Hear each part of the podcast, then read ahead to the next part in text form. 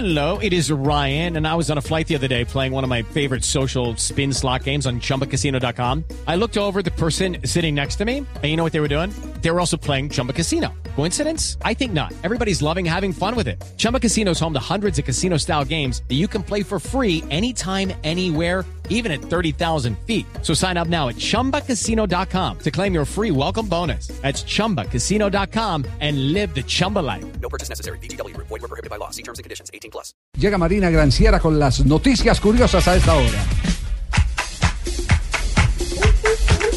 En la MotoGP hay un gran peluquero, o eso por lo menos lo, lo que dicen los ah, mecánicos de Marc Márquez, que dicen que él, el piloto español, es el que peluquea a todo el los mundo. mutila a todos. Exactamente.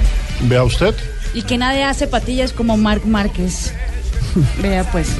Cristiano Ronaldo estuvo eh, respondiendo preguntas eh, rápidas y curiosas eh, en un medio de comunicación en Inglaterra y dice, prefiero penaltis a las faltas, a los tiros libres, porque dan más adrenalina.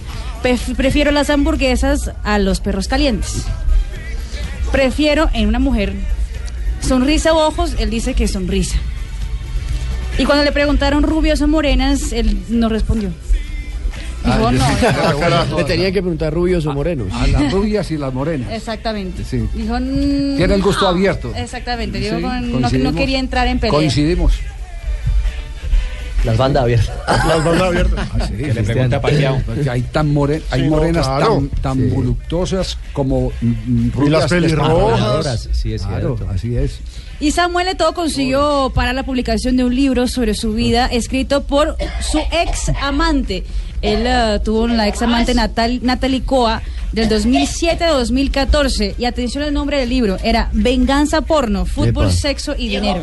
Fútbol, sexo y dinero. La- Exactamente. esa, esa- esa era la novia. No, no, no, no. Ese era el no, nombre del libro que ya estaba listo para ser publicado y Samuel Eto'o consiguió parar la publicación, lo censuró. Según la abogada, el libro es una venganza y no presenta ningún interés periodístico. Por eso Muy que lo bien, consiguió parar. perfecto. Se debió haber gastado su plata para detener judicialmente la publicación del libro.